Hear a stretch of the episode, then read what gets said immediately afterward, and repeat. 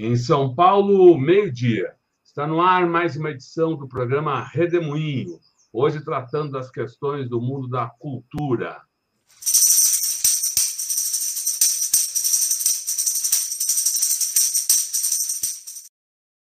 Sérgio Turino, que bom ter você aqui nessa segunda-feira do Redemoinho. A gente continua é, conversando aqui sobre cultura, sobre o Brasil. Sérgio Turino é historiador e um grande pensador da, da cultura brasileira. O que, que você está observando, Sérgio, há 13 dias das eleições?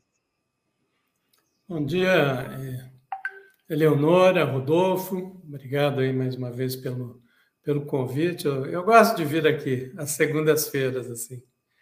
É, bom, estamos há 13 dias, né?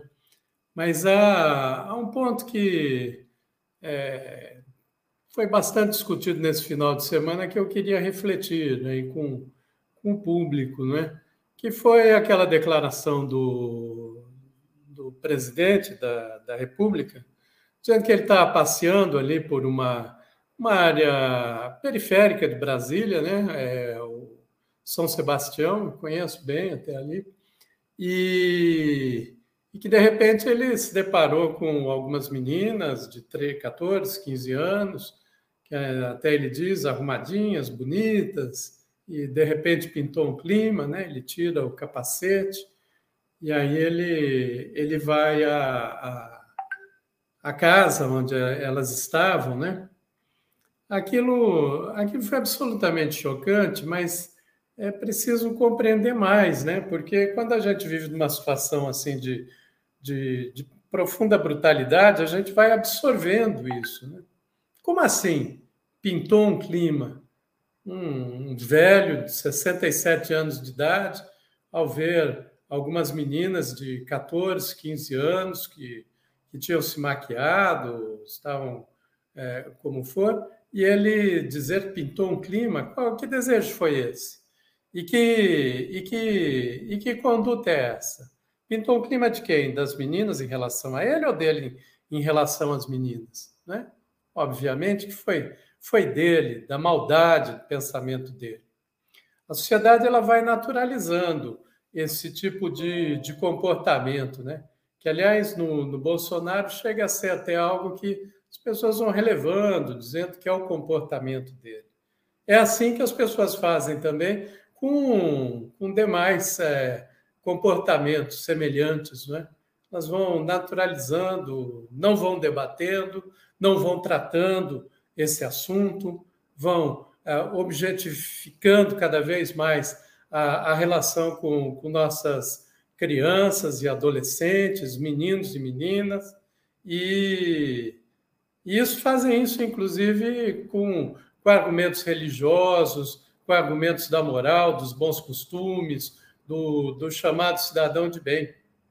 É para, além de asco, é, que deve tocar a todos e a todas, essa, essa declaração do presidente, essa, essa confissão né, de desejo inconfessável, ela, ela é crime. E como crime tem que ser tratado. Inclusive, ele era presidente do país. Se ele percebeu uma situação é, em que crianças estavam sendo utilizadas para abuso sexual ou naquilo que ele insinuou, não é? para, prostituição de adolescentes é?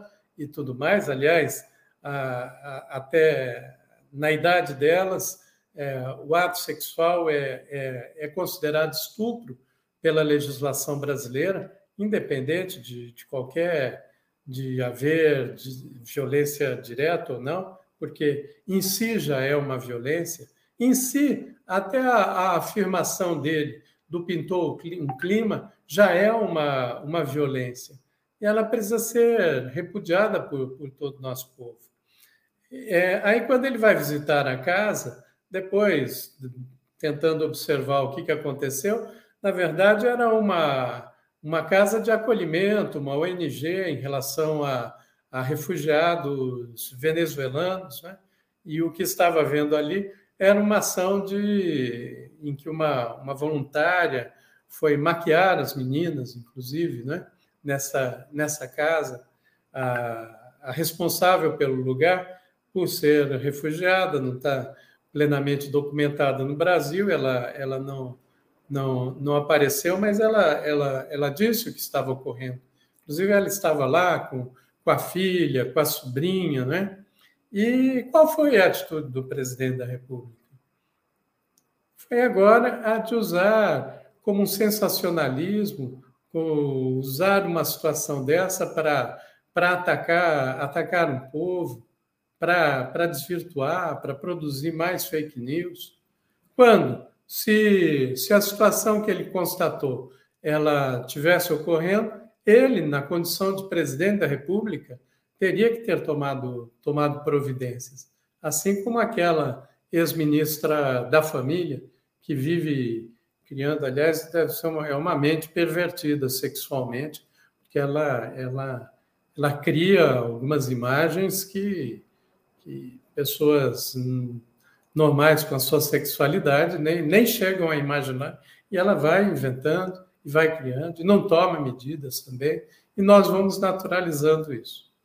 É, o, que, o que eu percebo que está acontecendo naquela naquela casa, inclusive, era um trabalho de, de acolhida até, né? pelo, que, pelo que parece, pelo menos o que, o que eu ouvi. Daí eu pensei né, na videocoluna, para a videocoluna de hoje, para falar das várias experiências de pontos de cultura com acompanhamento de meninas e meninos abusados sexualmente. Ah, esse é um, é um problema que, que acontece no Brasil de uma forma intensa e é, eu me recordo até, tive vontade de, de tinha que ter falado para o pro, pro Lula, pro Lula, que foi ao debate ontem. Né? É, houve dezenas, centenas de pontos de cultura que acompanhavam meninas e meninos abusados sexualmente, pelo Brasil afora. Acompanhavam e acolhiam, como obra do governo dele que acompanhavam e acolhiam com brincadeiras, com afeto, com ternura, com segurança. Isso recupera vidas, porque uma, uma criança, um adolescente que é abusado, ela, ela carrega isso para toda a sua vida. Então, há que ter uma ação de cura muito intensiva e que só é possível por uma ação comunitária, que, na, na minha experiência, só só a arte e a cultura conseguem fazer. É, um outro aspecto que eu gostaria de dizer sobre esse episódio é, nojento, né, absurdo, não tem nem palavras para descrever, do pintou um clima, é que o mundo hoje, aí não é um, fenômeno só brasileiro, mas o mundo, ele, ele passa por um processo de desencantamento profundo, de de perda da magia, de perda do, do, dos sentidos, né? que, que ele é todo, todo construído exatamente a partir de um descolamento da, que se provoca na sociedade contemporânea da relação entre cultura, território, memória, afetos. Isso, isso é quebrado. Ao quebrar isso, as pessoas ficam à, à, à mercê da, da brutalidade, à mercê é, de uma vida em que se perde sentido, né? em que o único sentido, na verdade, o único objetivo da vida é ter coisas, acumular bens, e esses bens são cada vez mais insuficientes, e a grande maioria da população é negada, inclusive, a possibilidade de, de acesso a esses bens, aí gerando mais sensação de desamparo, aí gerando mais sensação de frustração é, é exatamente esse campo minado que permite a propagação desse, desse mundo desencantado, que se expressa pelas chamadas fake news, pela chamada pós-verdade, né? que sempre houve, né? são, é, em realidade são mentiras, né? mas que agora são amplificadas na escala das redes, na imaterialidade, e, e dentro de um contexto em que pontos de referência para a vida são perdidas. Né? E, e com isso vai sendo construída, eu diria, uma, uma semicrença que é também semifascista. Ela não é totalmente uma crença, porque ela, ela difere, ela não tem um, um sistema ordenado de sentidos, nem crença religiosa, nem, nem ideológica, mas ela se expressa como uma fé. Perde a relação da fé com, com, com o sagrado, né? Então, ela é, é desacralizada, mas ela, enquanto atitude das pessoas, elas têm essa, esse componente de fé, enquanto forma, não é? Como também ela não é totalmente fascista, mas ela tem a pulsão de morte, de destruição, a, o totalitarismo presente, a tentativa de se apegar a uma identidade inventada, que é prosperada exatamente por essa, essa bruteza aí da vida e que é, no mundo há, há, vários exemplos, né? o trumpismo, vários outros é, exemplos aí pelo mundo que estão levando a, a essas autocracias e que são resultado desse baralhamento narrativo, mas que no Brasil a gente também tem essa expressão.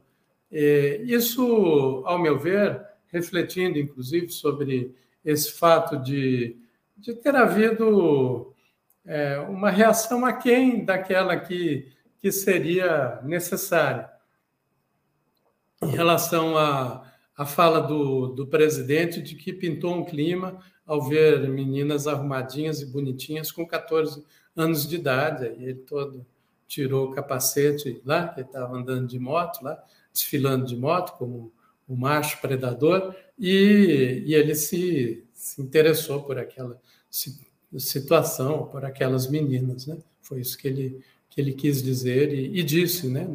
Aqui não, não se trata de uma interpretação, mas daquilo que ele, que ele realmente disse. Né? Era para o país ter ser tomado por uma onda de indignação completa.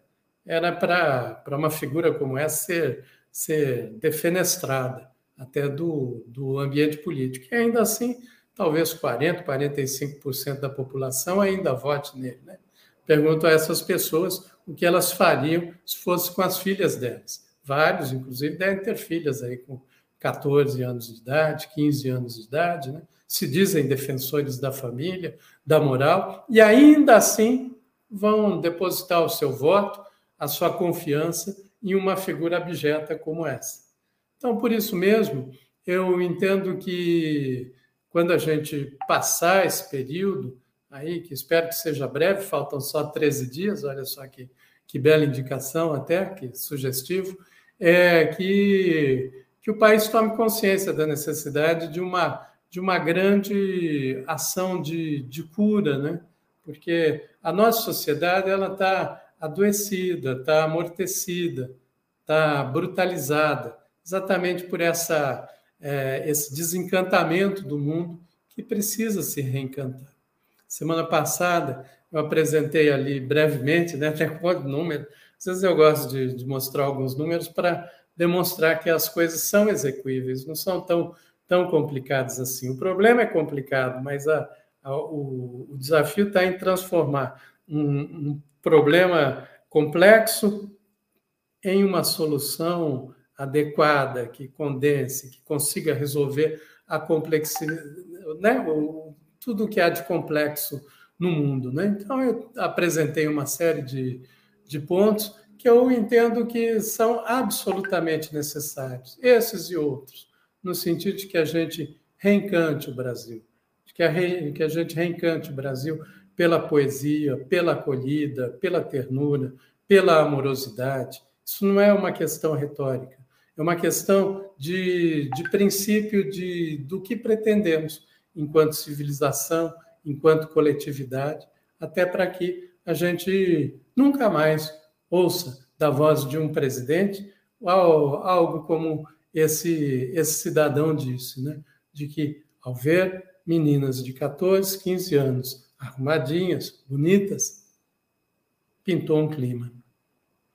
É o que eu tinha para dizer para por hoje.